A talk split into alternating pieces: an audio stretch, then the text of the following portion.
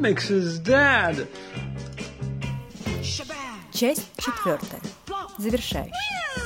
В которой мы узнаем, что все плохо. И возвращаемся к Браво, чтобы пройти, пройти как раз по этой чистой и нервной линии.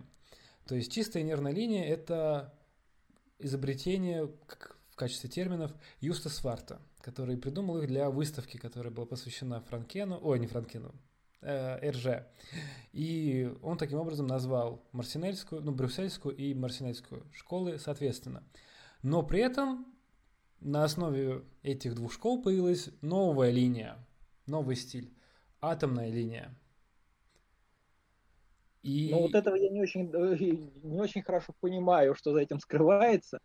Я... я встречал такое пару раз, но, честно говоря, я не очень хорошо представляю, что именно скрывается за этим термином.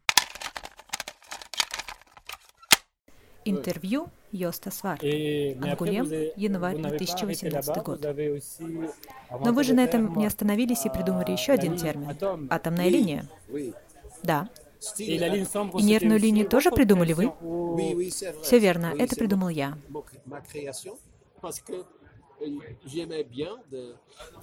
Мне нравилось писать статьи о комиксах в качестве журналиста и искусствоведа.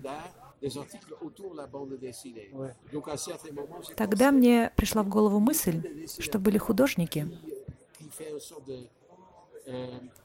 которые вдохновлялись этим легким, плавными контурами, которыми славились бельгийские авторы в 50-е и 60-е годы. Кстати, Франкен был одним из них.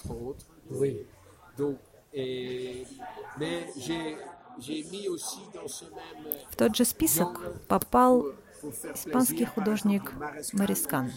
Он был очень этому рад.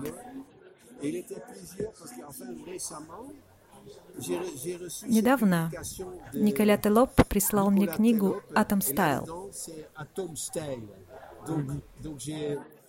50-е годы были для меня эпохой позитива и энтузиазма, чьим символом можно назвать брюссельский атомиум.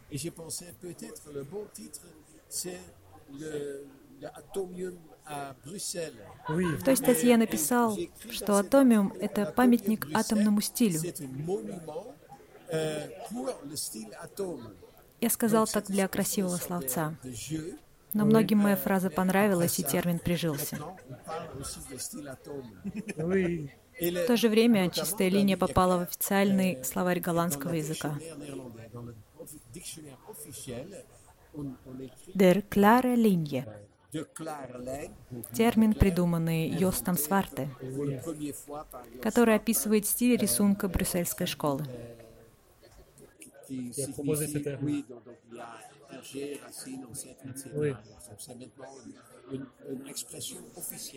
Официальное выражение. Ну, то есть я отталкиваюсь от того, что был журнал, э, точнее, ну, не то чтобы журнал, э, была коллекция э, стиля Том от Атомо, где выходил Браво, и я где видел его первые работы, я очень удивился на, тому, насколько сильно он отличается от того, что он рисовал для Спиру. То есть э, атомный стиль — это как раз-таки э, переиначивание всего наследия, которое было у тонкой и э, нервной линии, ой, у чистой нервной линии, и совмещение это в некотором плане с дизайном. При этом все авторы, которые представляют а, атомную линию, они разные. То есть, например, мы берем Теда Бенуа. Тед Бенуа, он рассказывает историю Рэя Бананы, но при этом у него очень э, все сделано практически по РЖ. У него даже квадратные филактеры, только у него довольно сложные лица. У него очень много деталей на самих персонажах. Но при этом вся история очень, как скажем так, взрослая. Она немного напоминает даже Большого Лебовски, потому что персонаж попадает в разные э, ситуации, он является детективом, он совсем не контролирует ситуацию, попадает, встречается с различными людьми-типажами, и... Ну, да-да-да, это точно. И ощущение, что ты читаешь Тинтина, но выросшего, переработанного. То есть э, в этом и создается такой интересный синтез. Если же мы возьмем, например, моего любимого Ива Шалана, то здесь как раз-таки идет по направлению нервной линии и дизайна, но при этом он, то есть Ив Шалан француз, но он любил, обожал просто а, бельгийский комикс и знал, где находится а, горшок с цветами на той или иной улице, по словам его жены. Есть же еще даже фестиваль, который организовывает его жена и который собирает всех представителей, ну не всех представителей, многих представителей атомной линии. Вот, и он тоже, кстати, рисовал с Перу, и его стиль больше похож на что-то такое рекламное, дизайнерское. Я даже не знаю, как, это можно описать. Ну, по, по очереди. Если говорить о Тедди Бенуа, э, отличие от э, РЖ у него два э, главных. Первое, э, ну, мне кажется, он просто хуже рисует. Начнем с этого. Э, именно как комиксист. Э, у него нет вот этой идеального понимания построения э, рассказа построения истории. Э, к тому же это типично постмодернистское произведение. Оно все построено на каких-то референсах и отсылках. РЖ строил абсолютно оригинальное собственное произведение. Ни ну, к чему ну, не... Да, он модернист. Если универсальным ценностям и там, изобретениям, литературе, может быть, 19 века, но оно не подразумевает непосредственного узнавания. То есть, ага, вот э, а, а в Тедди Бенуа э, это чувствуется. Ну, нужно, это должно с этим ассоциироваться, это должно с этим ассоциироваться. И э, недаром вот этот вот э, Рэй Банана, он довольно быстро заглох. Как-то. Он два одно... выпуска вышло, или три, два-три. По-моему, два, третий даже. Но самое до... главное это Берсёз Электрик. Да, да, Берсёз Электрик, да, э, э, которая выходила в Освивре. Э, и, собственно, с нее-то и э, началось вот это вот краткое восхождение Теда Бенуа на вершина популярности, и такое же потом довольно быстрое и стремительное падение, потому что он очень быстро выпал из вот обоймы популярных авторов. Э, хотя, да, дело в том, что все авторы, которые работали в то время, не все были очень интересны. Сейчас авторов так много, так много, что среди них можно найти все, что угодно. А раньше те, кто достигал вот уровня Освивер или пилота, это уже был очень мощный уровень в любом случае. То есть мы говорим, что хуже, лучше, все равно это высокий уровень. Вот эти два отличия. Первое, э, ну, во-первых, реалистичность, реалистичность действительно. Это другая Линклер, это Линклер реалистическая. Она не, она не франкобельжная, э, я бы сказал. Даже не Якобсона? А? Даже скорее, скорее некое вот такая вот э, ответвление от Жакобса, наверное больше вот, вот да-да-да, Джакобс, да, но РЖ точно нет. И вот эта некая квадратность, которая свойственна Жакобсу, она же свойственна и Теду Бенуа тоже. Вот. Я не знаю, как это правильно. Вот квадратность и квадратность. Вот квадратность есть у э, Жакобса, на мой взгляд, и, и все тут. Вот. И, и у Бенуа тоже. А что касается Шалана, ну, Шалана главная проблема, Шалан стоит в том, что он очень быстро умер и не успел достичь вершин своего большого таланта. Да, и, то есть атомный стиль он называется, потому что есть Атомиум, который был поставлен примерно в то время в Бельгии, и он как бы обозначил эту историю. И Ив Шалан, он является для меня идеальным примером, потому что он как раз-таки это атомный стиль, это поколение, которое ностальгирует по тому времени, в котором они не жили. Да, да, это хорошее определение. И э, это люди, которые они были таким мостиком в моем представлении между э, франко-бельгийским комиксом и тем, что начиналось. То есть как раз вот Асвиву, но не только Асвиву. Асвиву можно еще как-то совместить с, вот, с классической франко-бельгийской школой, а даже с Металли Углян, который идет в научную фантастику и в некотором плане идет на, ну, против этого. То есть вот я помню, Станислав говорил, что Энки Билаль э, как бы он делал, он рисовал в таком стиле, ну, отчасти потому, что он хотел сам рисовать в таком стиле, но еще и потому, что э, как противоречие тому, что было уже. Ну, разорвать... Я поспорил, потому что Билаль начинал с чистого, э, ну, подражания, подражания, очень похожего стиля на Жиро. Соответственно, на ЖЖ. То есть мы сразу прослеживаем эту линейку. Если взять э, ярмарку бессмертных, э, там уже начался, да, формироваться более-менее свой стиль, но все, что сделано с Кристеном, это вот та же самая линейка от Жиже к Жиро Белалю. Это чистый ранний Жиро. Вот, так что не знаю, потом он уже начал вот эти мелки свои использовать активно и создал этот тот стиль, который сегодня ассоциируется с стилем Белаля, но начинал он все-таки в рамках абсолютно классического реалистического рисования. Потому что именно есть вот классическое. Ну, вот. Ну, то есть, и возвращаясь к его шалану, он как раз-таки для меня... Ну, да, хорошо, можно проследить направление, но, по крайней мере, в той интерпретации, как я восп- читал это с, с, с точки зрения других э, художников комиксов, они воспринимают движение Белаля как от противного, а не как парампора какая-то продолжение традиций. Хотя, опять же, мы можем на, находить некоторые элементы. Части, может быть, в нарративной части, да, но в графической там эволюция абсолютно видна. Надо просто положить вот все, вот можно открыть э, все его книжки э, крестеновского периода, э, потом первый Никополь, второй Никополь, вот переходный, как раз э, абсолютно переходный, это вот «Женщина-ловушка», это второй том Никополя, Третий это уже все. Вот с третьего тома Никополя начинается тот Белаль, который мы знаем сегодня. Он же не менялся вообще никак. Вот с этого момента, это, по-моему, это сейчас 80, 92 год, кажется. Не помню уже. Где-то так. Э, уже пошел вот этот стиль, который сегодня плотно ассоциируется со стилем Белаля. Mm-hmm. Вот. До этого там вот это все можно проследить, прям если положить. Мне кажется, что нет. Э, в нарративе, да, да. Тематика, тематика прежде всего, да, там все принципиально другое. Тематика, сюжетность, э, лексика. Это да. И... Не графически все-таки, наверное. И почему для меня важен Эвшелан? Потому что я не совсем понимал э, ни Спиру, ни Тинтина, и как раз-таки через Шалана, через его Фредди Ламбара, в которой он пародирует эти серии, но при этом он пародирует их с большой любовью, я увидел они стали по-другому для меня э, они по-другому стали выглядеть для меня. То есть я уловил через его взгляд. Вот это очень интересно, действительно такая вот эволюция наоборот немножко, как вот от, а, из будущего в прошлое.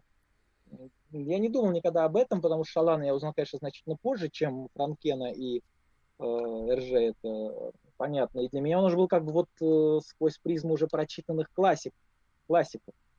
А это интересная точка зрения, действительно, я никогда об этом не думал. Ну, вот любопытно. Мне как человеку, да, который не жил в, не, не рос вместе с культурой франко комикса, либо же не воспринимал его в хронологическом порядке. Вот э, Ив Шалан, потому что Ив Шалан, опять же, возвращаясь к этой дизайнерской составляющей а, атомного стиля, и, и э, Юсфарт, они рисовали, ну, они также участвовали в некоторых дизайнерских вещах.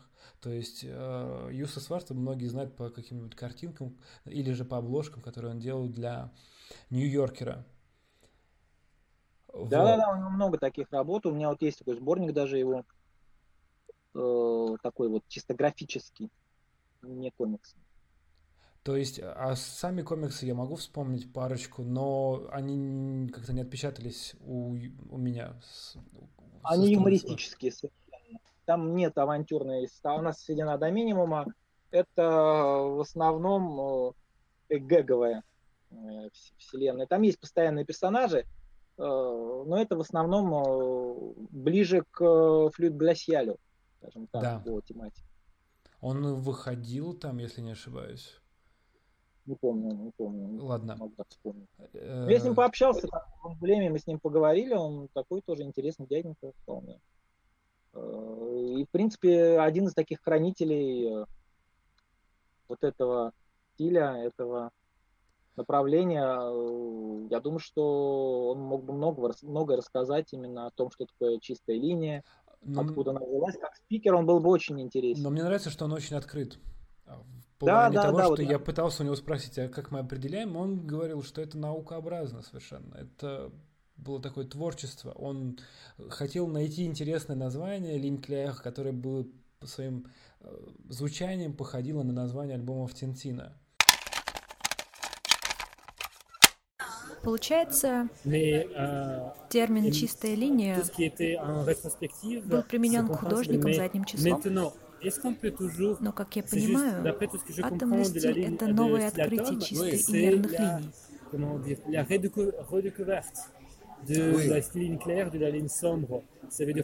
Поэтому мы и можем отнести Ива Шалана к атомному стилю.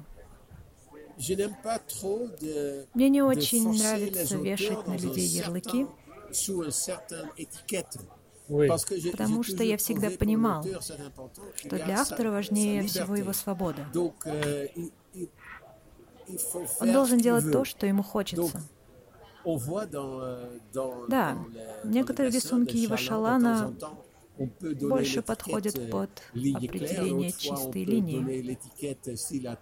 Некоторые под атомный стиль, но это не так важно. Иногда в рамках изучения чего-то стоит прибегать к тем или иным терминам, чтобы было легче понять эти феномены. Но когда речь идет о самих авторах и их творчестве, никогда не стоит вешать на них ярлыки. Ну, да, может быть. Я думаю, что вот если бы Э, ну, он голландец, я не знаю, кто его сюда повезет, но я думаю, что в качестве спикера он был бы очень интересен. Вот именно рассказчика о таких моментах, причем именно как художник, э, потому что есть много очень интересных рассказчиков, тот же Бенуа Петерс, но он не художник, он исследователь, сценарист, а вот именно с точки зрения художника, который сам этот стиль исповедует, я думаю, такой рассказ был бы очень интересен. Кстати, вот Скойтен и Петерс, их можно назвать наследниками Э, ну, они много чего. Ну, естественно, Петерс, он большой знаток творчества РЖ, один из крупнейших и исследователь комикса тоже. Конечно, он все эти корни и что куда они даже, они даже пре-ржевские, потому что э, они поклонники э, Скотта, не, не Скотта Маклауда, что же я говорю? Малыш Немо в «Стране снов». Это Маккей. Да, Маккея. Да, ну Маккей, он один из главных фигур в мировом комиксе, конечно, человек, который опередил время, он тоже гений. Но это тот, на кого еще также смотрел Ирже, когда рисовал. Да, естественно, и он оказал колоссальное влияние на огромное количество авторов, и не только графически, но и идеологически, например, Марк Антон Матье, э, в общем, колоссальное значение придает творчеству Маккея, собственно, в Ватифаке, в его главной серии, Э, развивается ровно по тому же самому сюжету. Каждую новую историю герой падает с кровати. Все начинается. Жалко, он у нас не скоро выйдет, потому что это нужно сразу же выпускать э, с прицелом на серию. Кого, Акифакта? Да. Ой, я думаю, что... Можно было бы последнего выпустить, Отто, потому что даже в рамках какого-нибудь э, мероприятия, посвященного выставкам, потому что он там очень много об этом думает. Ну и стрелочка тоже, в принципе, ее вообще просто издать. Но кто будет это покупать? Она же будет довольно дорогая. Да, стрелочка. Рублей 700 э, минимум она будет стоить. Все упирается в это. У нас весь э, рынок именно БД, он очень неустойчив. Э, издатели, которые издают именно БД, не могут себе позволить заведомо провальную книгу делать. Ну, провальную в коммерческом плане. Это слишком может ударить по всему. Тут нужно очень все тщательно продумать. Того же Шалана, потому что я сам его очень люблю. Я вот не представляю, кто будет покупать Фредди Ламбара. Ну, потому что нужна целая культура людей, которые будут, ну, да. либо же знать о Тинтине и Эспиру. Вот 200 человек найдутся, будут счастливы, будут писать восторженные спасибо. Это безусловно. Но они же не могут купить себе по 5-6 по экземпляров вот в чем беда. А 200 экземпляров и 300, они не спасут. Нерентабельны. Да, и это очень жаль. А таких серий очень много. Франко-бельгийский комикс богат настолько, что даже те серии, которые сейчас забыты и почти не пересдаются, гениальны. Я несколько есть серий, которые очень люблю. И даже французы не очень помнят, они просто блестящие. Вот Мишель Дюран, художник, я все время про него говорю, когда выступаю, такой вот личный выбор. Это такая вот тематика, просто потрясающий художник, просто блестящий. Ну, мало кто знает, а потом он уже на все забил и сейчас уже рисует левой ногой. Он мне прям так открытым текстом сказал. А что я буду вот два года сидеть, вот это все себя рисовать, что-то стараться, чтобы потом получить 3 копейки, а лучше вот нарисую сейчас левой ногой 50 книжек. и получу те же самые 3 копейки. Но я буду спокоен. Вот такое, к сожалению, там тоже присутствует. Не всегда есть возможность. А сейчас вообще кризис. Да, ну, наши слушатели, наверное, не знают. Ну, кажется, что французско-бельгийский рынок процветает, и, в принципе, это так. Но по недавним исследованиям 40% авторов комиксов получают меньше прожиточного минимума. Да, Они он... меньшинствуют абсолютно точно, э, кроме э, действительно тех, кто уже успел заякориться. Это была вообще интересная история, э, когда приглашали мы последовательно многих выдающихся. Был там у меня с французским посольством этот проект «Комикс осени». Приезжали, ну, очень большие звезды. И каждый раз разговор был, задается вопрос из зала, а как вот вам вообще сейчас живется, как работается? Вот приезжал на тот момент 75-летний Эрман, например, и говорил, ну, мне повезло, что я 50 лет назад, когда я начинал, комиксов было мало, в общем, так все и дело и пошло.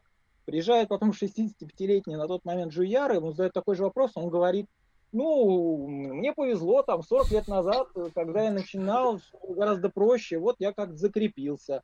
Приезжает 50 с небольшим летний Липаш, и ему задают такой же вопрос. Он говорит, ну, вот когда вот, там, я 30 лет, мне повезло, когда я начинал 30 лет назад, все было более-менее нормально, как-то можно было устроить. Сейчас бы, конечно, я бы вообще даже близко ничего. Потом приезжает там не знаю, 40-летний, 45-летний Баном э, и говорит, а вот как вот, э, удается ли вам жить за счет комиксов? Тоже говорит, ну, мне повезло, я начинал 20 лет назад, тогда еще можно было. Он приезжает, э, там тот же Ян, которому там на тот момент 40 не было, говорит, ну, мне повезло, я начинал 15 лет назад и, и успел как-то закрепиться, сейчас бы я и близко.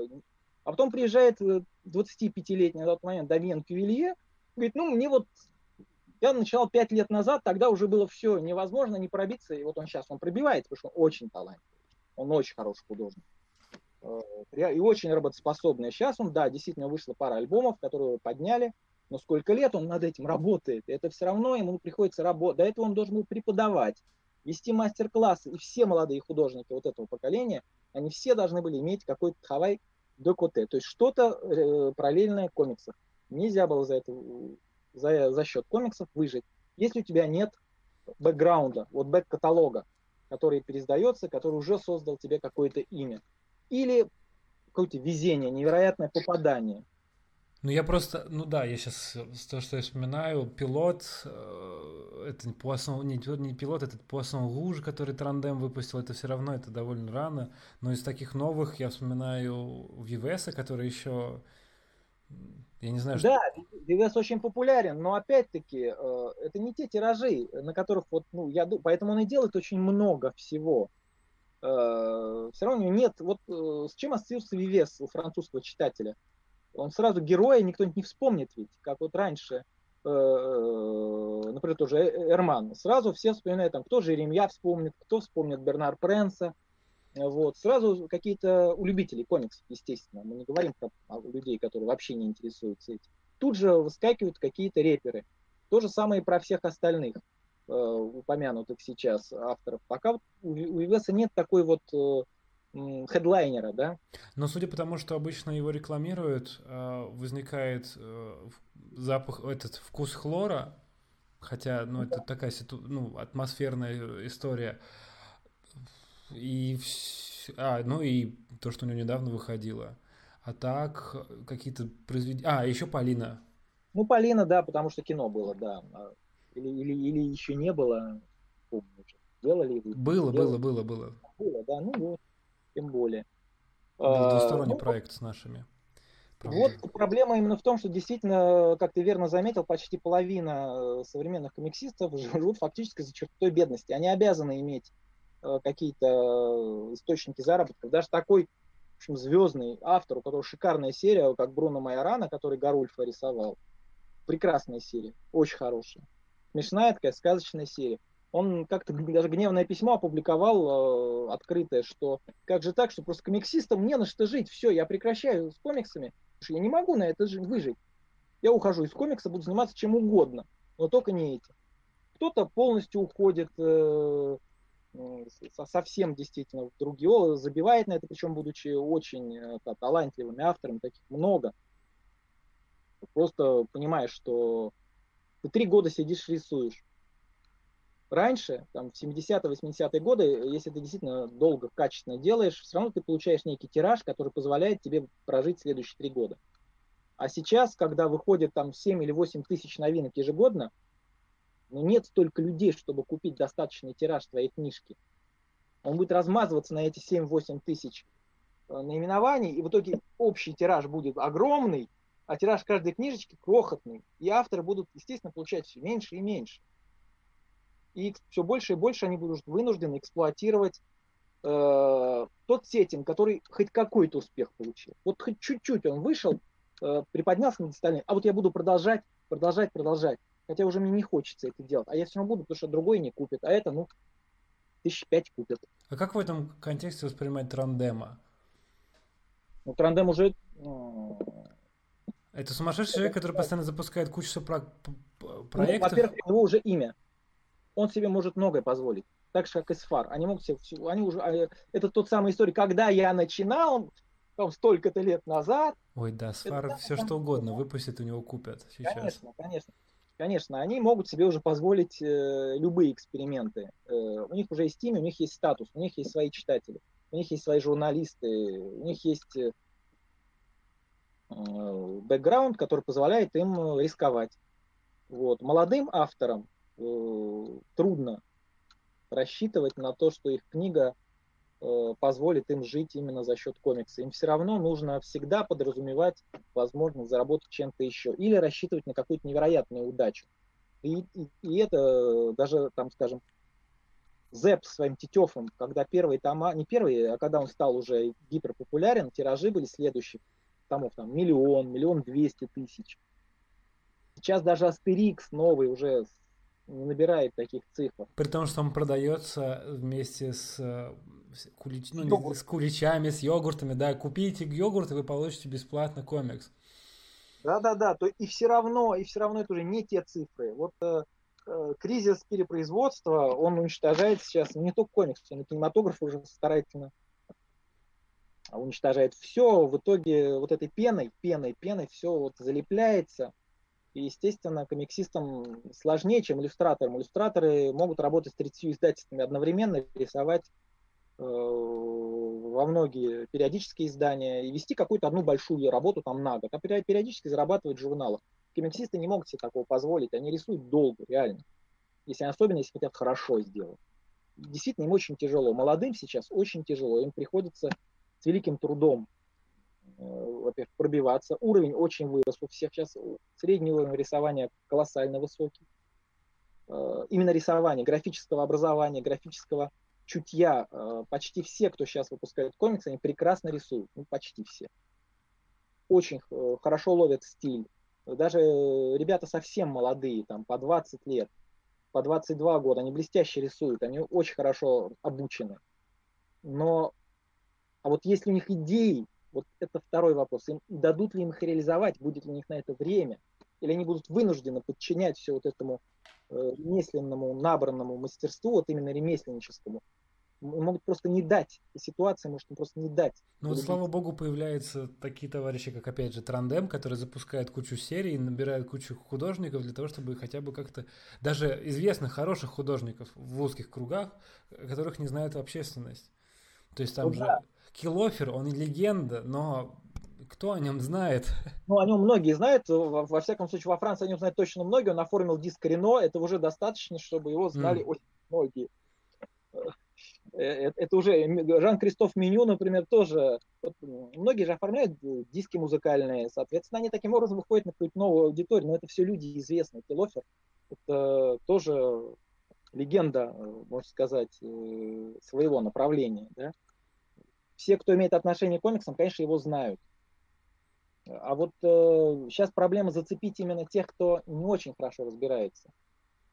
И, а новым, молодым авторам очень трудно это сделать если нет какой-то поддержки со стороны того же Трандейма или людей, которые пытаются. Но с другой стороны, некоторые, как, например, Арлистон, они, конечно, кого-то проталкивают, но требуют жесткого подчинения своему видению.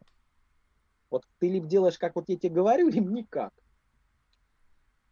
И это тоже вынуждает многих э, немножко прогибаться. Вот по то, что не очень хочется делать вроде как, ну надо, жить-то надо. Ну, я порисую пять лет какой-то, то, что мне не нравится, ну я руку набью, деньги какие-то получу, а потом выясняется, что через пять лет ему уже ничего не хочется. И то, что он хотел делать раньше, он уже не хочет делать.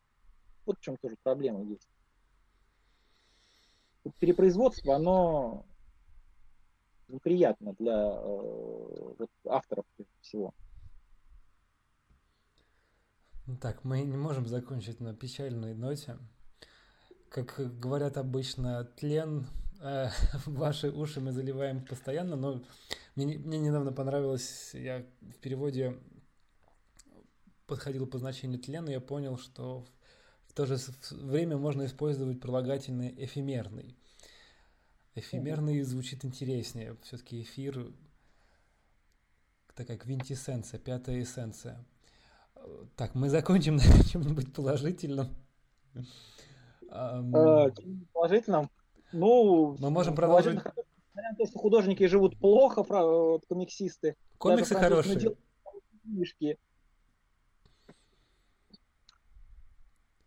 А, так, а, так, мы в принципе все обсудили. Мы обсудили. А, хотел вот это вот то, что я обсудил с тобой уже. Но я хотел бы, может быть, какие-то будут мысли. Насчет Брехта Эванса, о том, что протянуть эту линию, которая сперва была чистой, потом нервной, э, потом атомной до Брехта Эванса, потому что Брехт Эванс как раз-таки, э, я уже говорю больше слушателям, это автор, который уделяет большое внимание линии, но при этом он делает ее цветной, в отличие от своих предшественников. Он э, всячески выделяет ее, и также он очень много черпает из дизайна, как делали до него в атомном, представители атомного стиля. То есть даже там, как мы говорили, вот Юс э, Фарт, он делал обложки для э, Нью-Йоркера, Флок, который тоже подходит под это. Он делал афиши. Да, Флок тоже, да, да. Кстати, он, он кстати, заглох, как комиксист он заглох, он же довольно давно ничего не делает, как комиксист. Это правда. Так же, как Серж Клер, где у него комиксы? Нету их практически. Ну, я не знаю, я, я помню только то, что вот выходило в Освивго. Да, да, совершенно и верно. Все. Да, да, совершенно верно. А сейчас он, он делал, я знаю, обложки для Лайфа, или я путаю это с Флоком? Не, вот это я не знаю просто. Вот, и да, он как рекламы, он делает рекламные какие-то дизайнерские проекты для, ну, товаров, для товаров, э, для запуска Да, собственно, Шварц, вот он ну, тоже где-то на, на грани этой вот э, стилистики, дизайнерского комикса. Да? Ну, в каком-то смысле, да. А я вот я сейчас... не знаю. Он, конечно, в большей степени гораздо комиксист. Потому что он все-таки выпускает комиксы регулярно. Ну и он, ну, просто он мне нравится, потому что он как бы прямой наследник Ива Шалана. Это да, ну и Клер тоже по рисунку раз просто не отличишь. Не, просто у, у Шварца у него все-таки есть что-то реалистичное, а Ив Шалан иногда слишком увлекался формой. Он делал слишком круглые, слишком прямые. То есть ты смотришь да, на персонажа... Нарочито нарушал пропорции, да, да треугольные головы. А, И... Кстати говоря, вот этом атомном стиле, э, я тут сейчас тоже вспомнил, который ты упомянул. Я не знаю, знаешь ли такого художника Франсуа Тома? А, что он делал?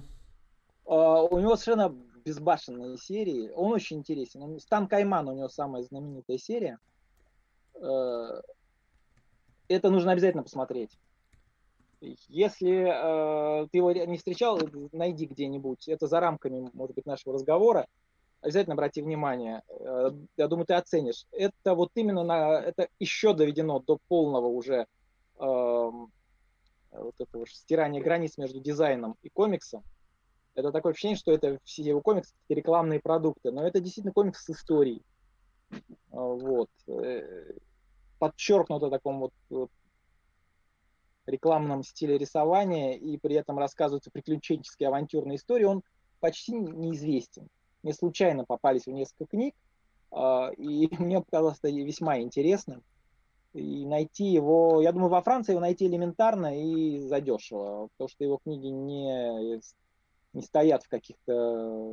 Он мне напоминает самых... э, одного испанского Торреса, Торреса. То, во, во, во, во, он похож чем-то, да, да, что-то, но он Торрес более округлый, а этот сам вообще квадратным рисует. Да, на Торреса смахивает, действительно. Он тоже, кстати, быстро исчез. Что-то жив ли он, я даже не знаю. Он Может... делал афишу недавно для какого-то фестиваля в Испании или в Да, Южной и у него Америке. он кислотные еще эти цвета, вот эти бьющие совершенно. Вот. А вот да-да-да, вот что-то есть, но у, у Франка Тома это еще более доведено до абсурда. А, и плюс еще на, на грани эротики, при этом вот эти вот квадратные женщины, они они тоже я вижу, они, они просто распадаются на формы. Вот я Хорошо, смотрю да, да, и да, вижу ногу, руку, и все в, в разные стороны летит. Да, но это, это имеет смысл как бы ознакомиться, потому что это действительно это немножко маргинальная, конечно, вещь, но она по-своему талантливая и довольно интересная. Я думаю, тебе как исследователю это будет интересно. Он не сотрудничал с э, клерком, а у них была история на маяке, смерть на маяке. Что-то такое было. Ладно. Не знаю. Может быть, не знаю. У него вообще очень мало. Так, вот я сейчас смотрю, чего у него есть. Вообще у него довольно мало. Ну вот не знаю, сотрудничал ли он или нет. Э, ну вот эта вот серия Стан Кайман, она у него, конечно, такая лидирующая. Так полный бред, но, но довольно занятно. И я думаю, что купить их легко, они не, не, не без котировок, то есть их можно и по евро, по два где-нибудь там стрелять. Ну, на каком-нибудь, я до сих пор не знаю, как это точно переводить, на блошином рынке что-нибудь да. соберется. Да-да-да, а ты в каком городе живешь? Леон. А, ну в Леоне такого полно, конечно. Да, у нас, э, я, хотя вот меня всегда удивляло, что во, в Гренобле есть целых два собственных издательства, в Леоне их нету. Здесь... Ну, в Гренобле же этот самый э, Москита. Глина. И Москита, и Глина. Да. И они и же... Плюс фестиваль есть. Тоже. Ну, в Лионе тоже есть фестиваль. Правда. Ну, не, подожди. Ну, смотри, в Лионе сейчас пытается зарождаться 11 выпу... 11 сессия была в этом году. А, но они пока с переменным успехом. То есть в прошлом году у них э, был Маклауд, э, Хименес. А как, а, ну Карлос-то умер же, по-моему, да? Там Хуан, соответственно. Да, да, да, Хуан. Хуан Хименес. А Карлос жив вообще еще или, или нет? Я не знаю. Я вообще не встречал, не, он никак не появлялся. Вот. В этом году из известных людей только ну вот в Пенелопа Бажье, если ты о ней слышал. Знаю, конечно, я ее знаю, да. Вот. Ну вот, кстати, она пример того, как сейчас можно выбиться с помощью своего собственного блога. Ну, это Буле. на волне Буле, да, они все на волне Буле вот очень мощно поднялись вот эти вот ребята, да, но он был первый, кто вот так вот, такой вбух вот так взорвал, и, и, и все пошли потом. Жалко, что Буле никуда дальше не движется. Да, он хороший дядька, он смешной очень, он был тоже у нас, я потом с ним тоже... А когда он был в каком году? Сейчас точно скажу, в 2011 он был. Интересно. На нонфикшене он был. А что он представлял? Или Ничего. Тогда еще были благословенные времена, когда можно было приглашать художников, у которых нет книжки на русском, потому что в тот момент ни у кого не было книжки. В принципе-то его можно издать, по... набрать по его нотам. О, это, опять-таки, это 200-300 экземпляров. Я не, это будет очень тяжело продавать. Э, ну, конф, конфет это может взять, как раз-таки мелкий формат. Ну, Я не знаю, там... что он был популярен некоторое время, у, например, у Найнгрида, у различных комикс-пабликов в ВК. Нет, он, конечно, популярен, особенно э, да, у тех, кто следит за веб-комиксами. Но там уж больно такая вся социалка не наша. Она вот как-то уж больно заточена под другие про проблемы, как мне кажется. И я думаю, что иссякнет интерес ко второму тому. Даже если первый том купят, Э, со вторым будет уже трудно. Чисто вот с маркетинговой точки зрения, как мне представляется. К тому же он такой мальчуковый, а у нас же в основном сейчас э, покупают немножко вот такой как бы направленности дамы в основном покупают, как мне кажется. А, вот скажи, скажи, как э, вот французы как раз во время этого исследования сказали, что средний продавец, э, средний покупатель комиксов во Франции это 40-летняя женщина, которая покупает 3-4 раза в год своему племяннику или кому-нибудь из родственников. Интересно. У нас в России, как, как ты думаешь, средний образ покупателей комиксов? Мы сейчас говорим о, в основном о мы не затрагиваем супергероик, потому что это совершенно другая история. Не мангу, а что-то тут, я не знаю, независимое. Я думаю, примерно то же самое. Покупает мамы э, своим детям или племянникам действительно, и, и периодически сами туда заглядывают. И поэтому в основном э, именно героини девочки сейчас как-то более, мне кажется, востребованы, чем герои мальчики. А, вот. У меня такое ощущение. Это интересно, как ты связал это. Я думал, это было больше связано с другими течениями. Ну, потому что в основном э, идешь на художественное направление, в основном там девушки. Там в основном да, девушки рисуют, действительно, мальчиков, художников просто нет в художественных школах. Там один на 30 человек, в лучшем случае. Это все французские художники говорят. Поэтому я с таким большим удовольствием всегда идут выступать в художественные вузы. Ну, или в переводческие. Э, ну, там я не был уже очень давно, да и вообще, по-моему, никогда, поэтому э, трудно сказать, но в художественных, да, действительно э, очень много. И действительно очень здорово все рисуют. Уровень потрясающий высокий. А, как ты смотришь? Давай, если это не положительный ответ, то мы можем не отвечать на него. Как ты смотришь на будущее БД в России? Если это не положительно, то мы пропустим его. Я думаю, что все очень просто. Это не положительно и не отрицательно, а реалистично. Если экономическая ситуация будет держаться, и БД будет прекрасно держаться, ну, чуть лучше, чуть хуже, но свой будет какой-то плотик, вот этот плыть достаточно спокойно. Иногда он будет немножко в завихрение попадать, потом, наоборот, где-то стремнинка пойдет быстрее, потом где-то может замедлиться, но плыть как-то будет. Главное, чтобы экономическая ситуация общая держалась, тогда и это удержится. Понятно. В общем, хорошего нашего будущего в экономическом плане. Ну, как и все, но это естественно, поскольку когда у людей остается мало денег, э, вряд ли они да. покупать комиксы. Они, наверное, купят еду. Ну, и там холодильник, если уж на то пошло. Комикс это роскошь, как ни крути. Э, без них можно прожить скажем, они дорогие. Например, за те же деньги можно купить две хорошие книжки, просто книжки. Вот, и, и почитать. И, безусловно, это, эта роскошь, она начинает... Ну, просто есть разные ценовые политики. Я, когда смотрел на цены мифа, ну, по крайней мере, то, что мне еще рассказывали знакомые, оно это непривычно обычному читателю комиксов, который покупает какую-нибудь там супергеройку, либо же подсел на независимых авторов от э, Конфеда. У меня очень э, ограниченное ну, поле, конечно же. Пускает миф, оно по определению требует хорошее типографское качество. Или это вообще не надо издавать, или это надо издавать хорошо.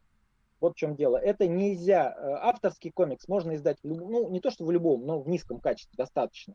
Потому что там э, в другом фишка. Э, особенно андеграундность выражена.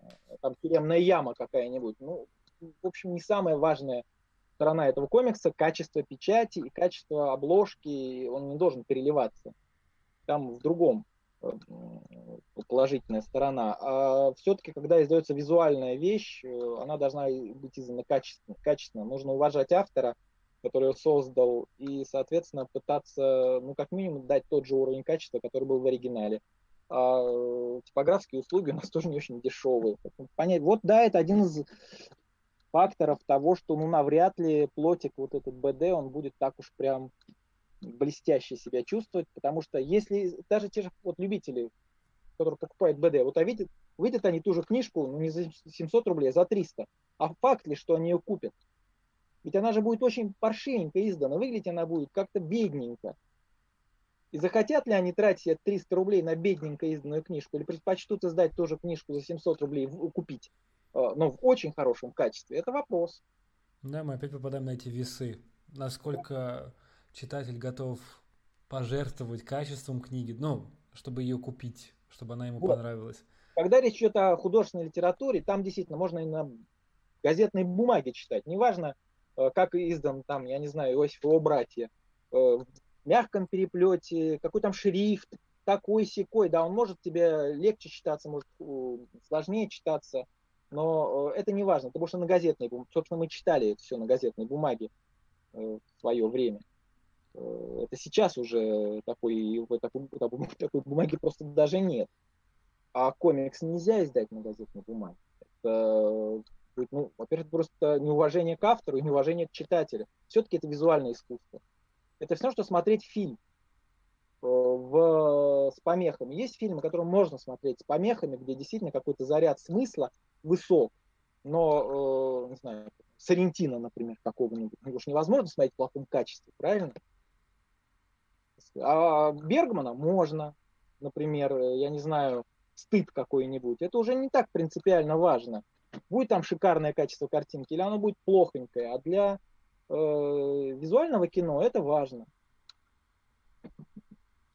Вот. Тот же, не знаю, какая-нибудь великая красота в паршивом качестве, ну, ну вряд ли она произведет впечатление на кого-нибудь.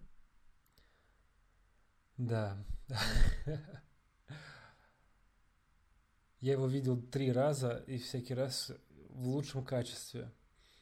Да. И всякий раз был эффект по-разному. Ну, э, единственное, что испортило впечатление от третьего просмотра, это нарисованный на компьютере жираф, который в... на огромной плазме выглядел слишком искусственно. Но это капля в море. Да, я представляю, что это могло быть э, на большом экране действительно как. Нет, я смотрел на пару раз и на обычном, ну, достаточно носном экране.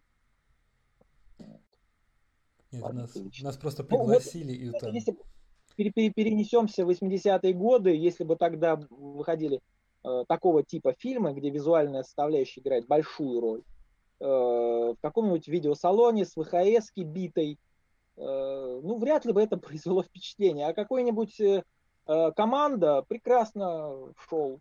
Ну тут, э, ну, тут довольно сложно об этом говорить, потому что, например, мои знакомые признавались, что когда они пересмотрели «Чужого» в хорошем качестве, он не наводил на них того страха, какой он наводил, когда они смотрели его ну, в 15-летнем возрасте, потому что у них было VHS, качество картинки было не очень, и всегда был страх, что что-то прячется, что ты что-то не видишь, что вот за этой, за этой зернистой картинкой что-то скрывается. А когда ты видишь все, это пропадает.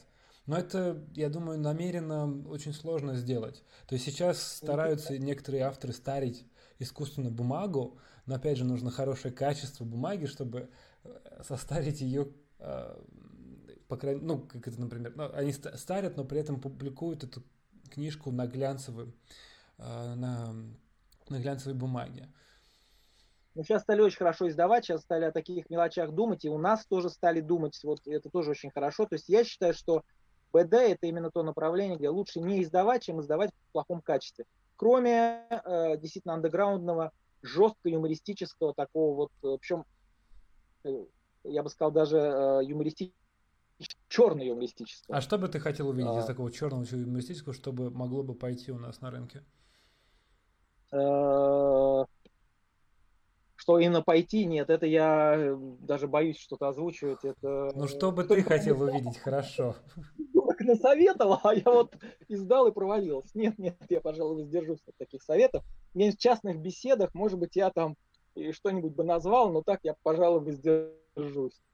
Действительно, то ну, есть действительно э, именно вот такого достаточно черного направления книжки, которое мне представляется... Не, ну, во-первых, кстати, тут можно... Вот Виншлюз, пожалуйста. Кто его, правда, рискнет издать, я не знаю.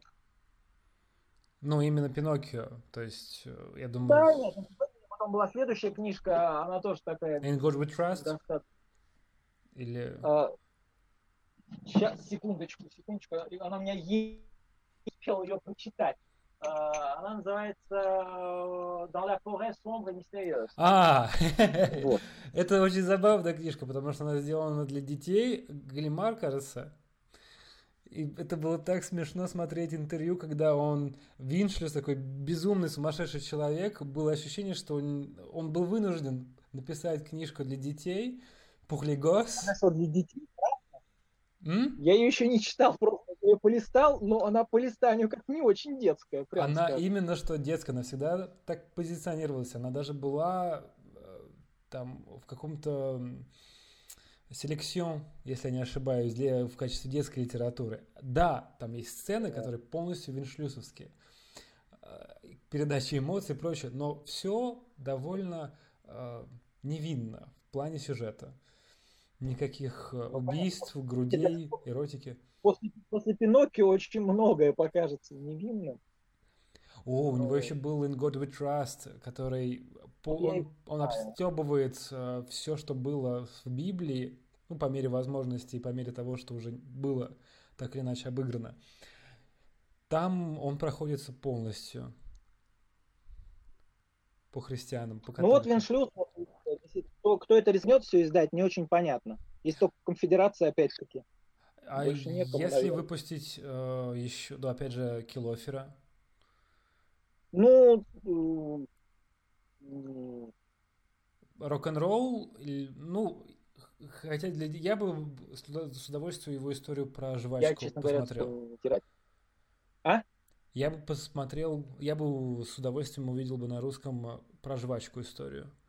Нет, ну, э, чтобы я с удовольствием увидел на русском, я думаю, что мы оба бы написали список на... Да, там, хорошо, да, хорошо, я здесь.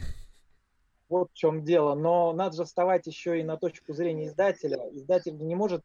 Э, он же не культуртрегер, который вот радостно делится благами. Он должен все-таки зарабатывать. И поэтому, естественно, он должен продавать хотя бы ну, за ну, за, за полтора-два года тираж. Ну, Бум книги пытается сделать, она как бы отчасти выполняет культурную просветительскую роль, потому что некоторых авторов мы знаем, а некоторые никто не понимает, почему их издают в России.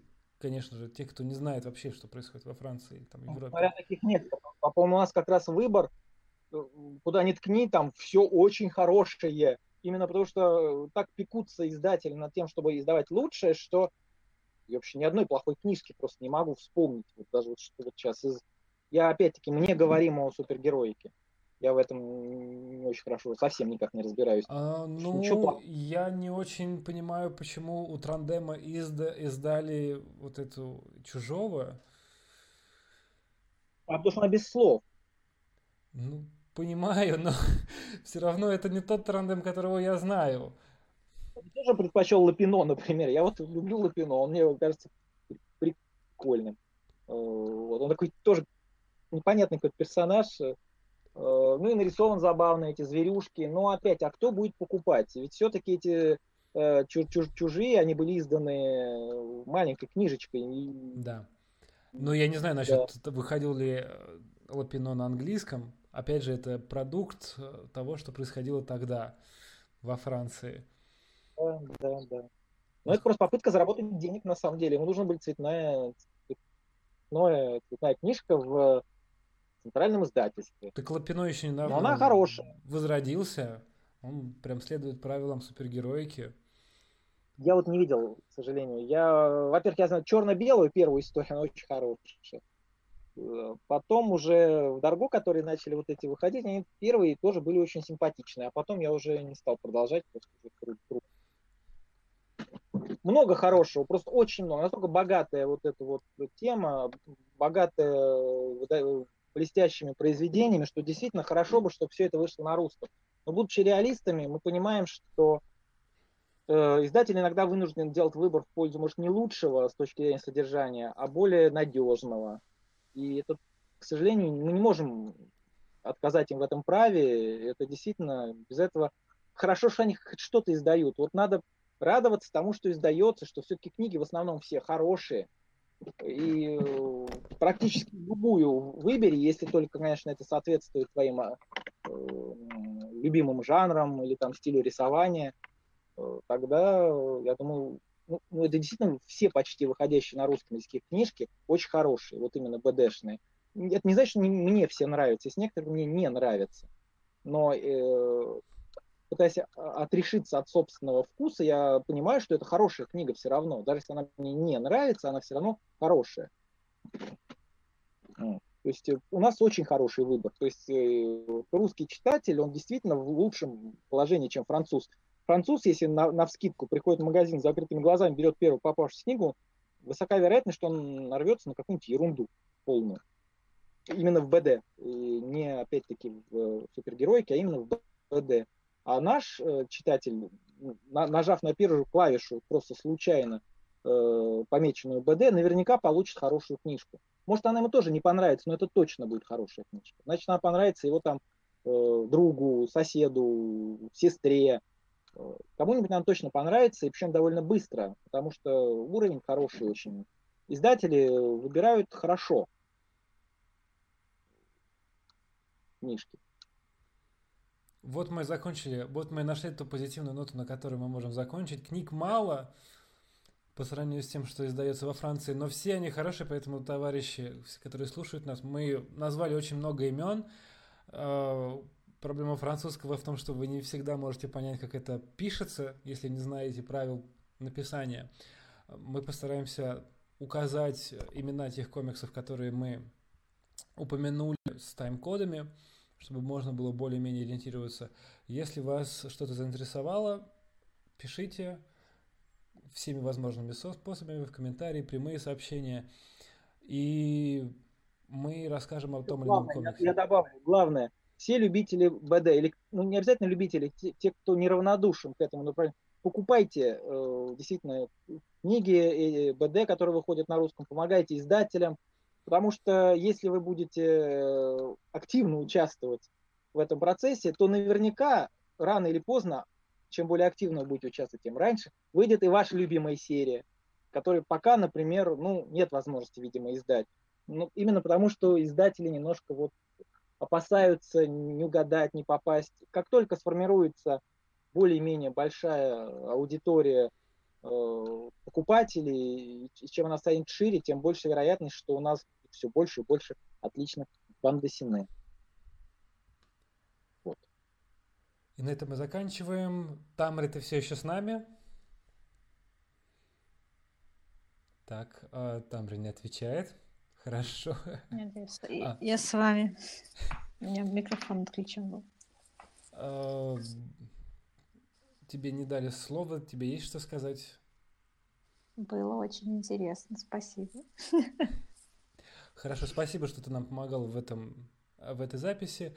А, спасибо, Михаил, Спасибо тебе за возможность поговорить про БД. Не так часто она выпадает. Так что это очень всегда интересно. Мы встретимся с вами в следующем выпуске 150. До свидания. До свидания. Пока.